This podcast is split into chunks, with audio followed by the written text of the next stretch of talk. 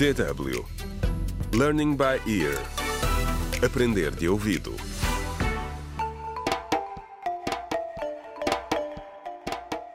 Contra o crime.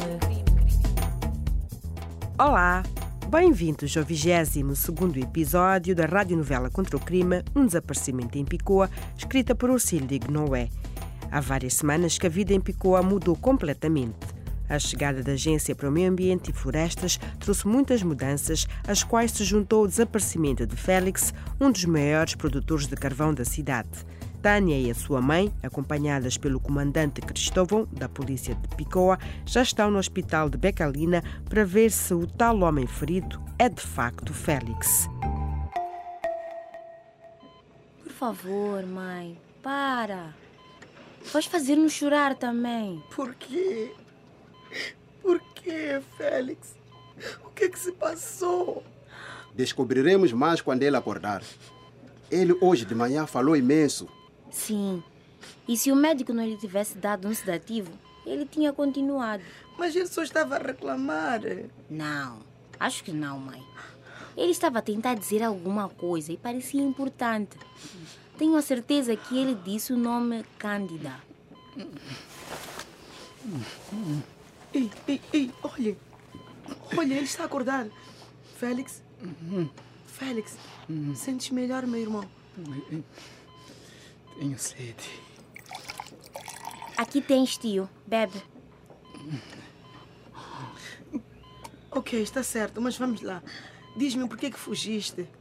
Tu é que assaltaste o armazém? Eu, eu não fugi. Eu não roubei nada. Eu tinha um acordo com o Germano e com a Cândida. Que tipo de acordo, Félix?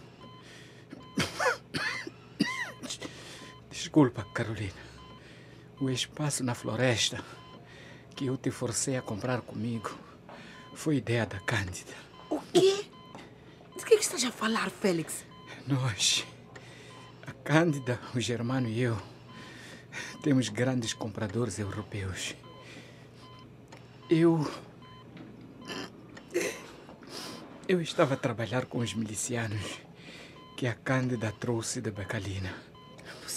Estávamos a produzir carvão de alta qualidade com as árvores da zona protegida da floresta. Oh, Félix, em que tu foste meter?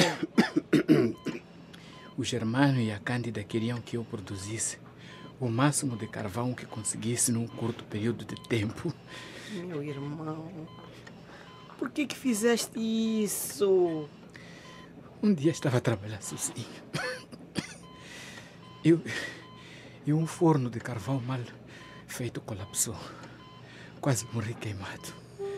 Mas consegui sair. Meu Deus. Meu pobre tio. Isso são acusações muito graves.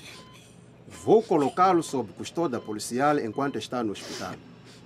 É acusado de produção ilegal de carvão e associação criminosa. O quê? Mas ele é só uma vítima. Comandante, eu não sei nada sobre o assalto, eu juro.